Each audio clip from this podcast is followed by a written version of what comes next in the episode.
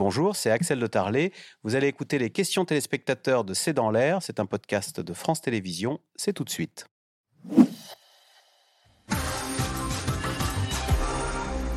Euh, Thomas Djebin, question de Jean dans l'Essonne. Ceux qui quittent leur pays pour des raisons fiscales, comme en Norvège, doivent-ils être traduits en justice? Que peut-on faire face au père de euh, euh, Ering Harland, là, le- le- qui vient d'annoncer qu'il partait au, On peut rien faire si, si- si c'est légal. C'est pas la même chose qu'une fraude fiscale. Là, c'est absolument légal. On peut pas lui en prendre un petit peu avant qu'il parte? Bah, ça, c'est, il y a une, dé- bah non, c'est légal. Légalement, ils respectent la loi norvégienne. Ils ont augmenté les impôts. Ils décident de changer sa résidence fiscale. De ce point de vue-là, vous, il peut rien faire, quoi. Alors, les Américains La situation aux. États-Unis est très intéressante parce qu'effectivement, ils ont un système de, de fiscalité qui fait que si vous voulez garder votre si vous payez plus d'impôts aux États-Unis, bah vous êtes, vous êtes plus citoyen américain. C'est-à-dire que si Bill Gates va à Monaco pour des raisons fiscales, Il, est qu'est-ce qui lui arrive? Il renonce à sa citoyenneté Il américaine. perd le passeport américain. Il perd le passeport américain. Et ça, ça les ennuie. Et ça, et ça, c'est très embêtant. C'est très embêtant parce que c'est quand même avantageux. On d'avoir- faire la même chose, vous, si vous allez euh, à Mais Monaco, vous perdez le passeport européen. Euh, Il y a une tribune qui a été publiée récemment dans Le Monde, d'un certain nombre d'économistes, dont Joseph Stiglitz, et, euh, et qui proposait, qui proposait d'aller vers ce, vers ce système et de, et de menacer, de, de déchoir de la nationalité. Alors peut-être pas la totalité des impôts, mais qu'on continue à payer une partie de ces impôts dans le pays dont on est citoyen. Des représentants de la Chine, de l'Inde et des États-Unis sont-ils venus à ce sommet? Philippe de Sertine Oui, tout à fait. Oui. Oui, tout à fait. Même, ils ont été euh, euh, parmi ceux qui ont été les plus courtisés, on va dire, et écoutés, hein, ça sans aucun doute. C'est une prouesse quand même, la Chine et les États-Unis en ce moment euh, sont en froid. Euh, la- réussir à les Oui, oui. réunir sur un, un dossier aussi complexe que le réchauffement climatique. Ce qu'on disait, effectivement, c'est deux figures marquantes. Un Li, Li Qiang, qui est le nouveau Premier ministre, répétons-le, figure marquante peut-être de la vie politique chinoise de demain. Et Yannette Yellen, qui est quand même évidemment aussi quelqu'un de très important. Euh, je dirais, ce sont effectivement euh, à Paris des gens qui comptaient. Et on a pu avoir euh, dans les arrière-couloirs du Palais Brognard, puisque c'était dans l'ancienne bourse de Paris que se réunissaient les délégations, des discussions qui, on l'espère, pourraient être fructueuses. L'Inde aussi, hein, l'Inde était là. Ils savaient aussi qu'il n'y aurait pas de- d'engagement très contraignant. Donc c'est d'autant plus facile Ouais. à venir que vous savez qu'au final, il n'y aura pas de deal qui vous engage euh, très fortement, quoi. A-t-on une idée précise des actions qui pourraient être financées par un ISF vert? Alors imaginons qu'il y a un ISF vert euh, mondial qui rapporte, je sais pas moi, 100 milliards, qu'est-ce qu'on ferait? Bon, déjà, bon, on pourrait aller sur le fond. Donc là, on est d'accord par rapport à ce qu'on disait hein, sur les chiffres, c'est mais beaucoup, beaucoup trop faible.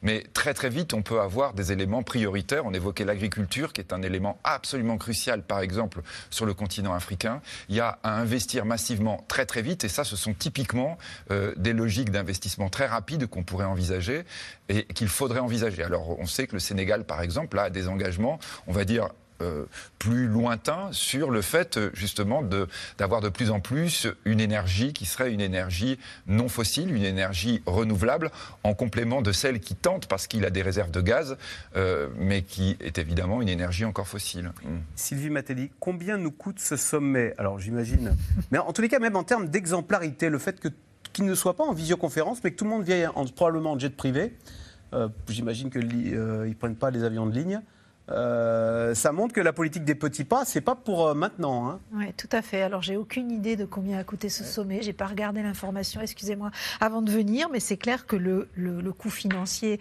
euh, doit, doit être assez, euh, assez élevé, mais le coût carbone, euh, probablement encore plus, effectivement.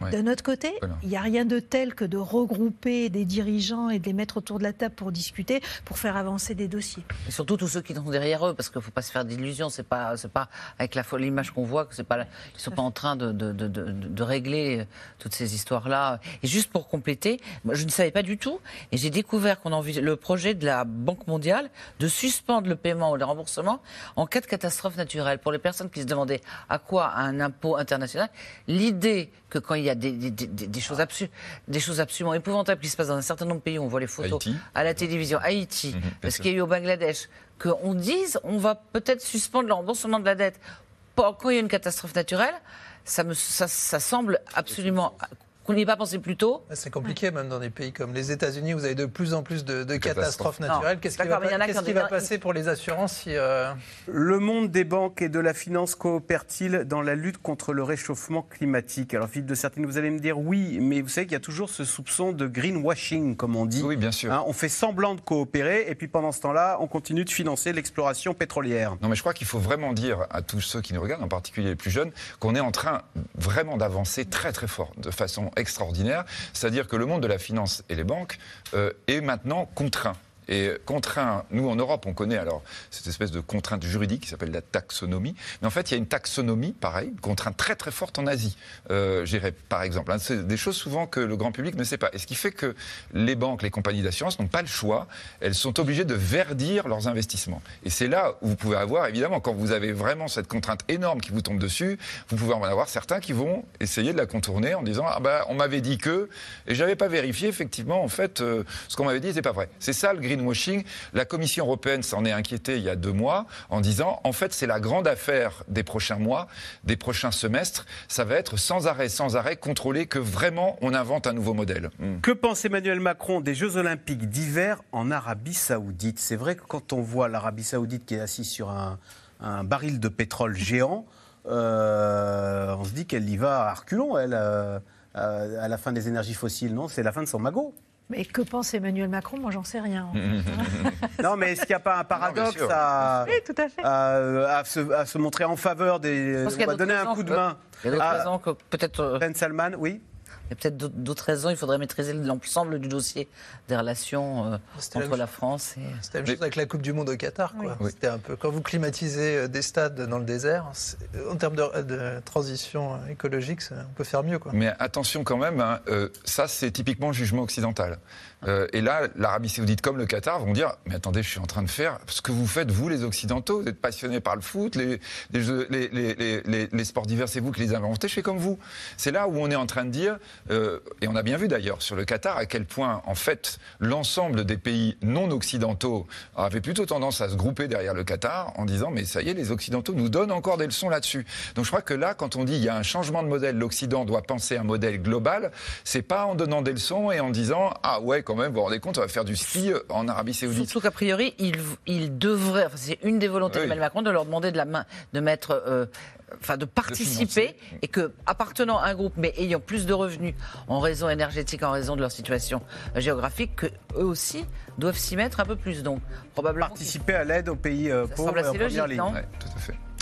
Bien, merci beaucoup d'avoir participé à cette émission sur ce sommet euh, mondial donc pour euh, venir en aide aux pays les plus pauvres qui sont en première ligne face au réchauffement climatique. Bonne soirée sur France 5. On se retrouve demain pour un nouveau C'est dans l'air.